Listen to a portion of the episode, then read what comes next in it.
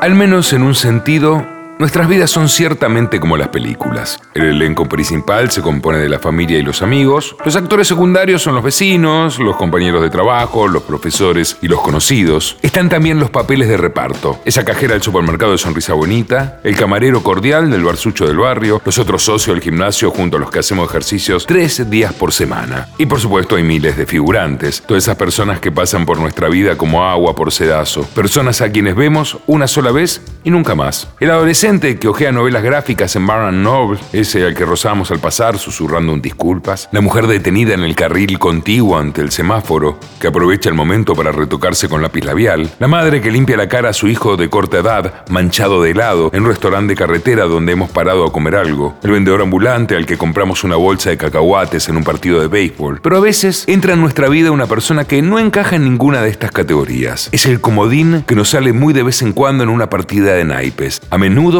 en momentos críticos. En el cine se conoce esta clase de personajes como el quinto en discordia o agente del cambio. Cuando este elemento aparece en una película, bueno, sabemos que está ahí porque lo puso el guionista. Pero ¿quién escribe el guion de nuestras vidas? ¿El destino o el azar. Quiero creer que es este último. Quiero creerlo con toda mi alma. Cuando pienso en Charles Jacobs, mi quinto en discordia, mi agente del cambio, mi maldición. Se me hace insoportable creer que su presencia en mi vida tuvo que ver con el destino. Si fuera así, significaría que desde el principio estaba escrito que todas estas atrocidades, estos horrores, ocurrirían. En tal caso no existe nada parecido a la luz y creer en ella es vana ilusión. En tal caso vivimos en la oscuridad como animales en una madriguera u hormigas en lo más hondo de su hormiguero. Y eso sí, no estamos solos.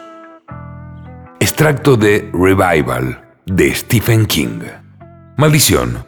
Va a ser un cuento hermoso.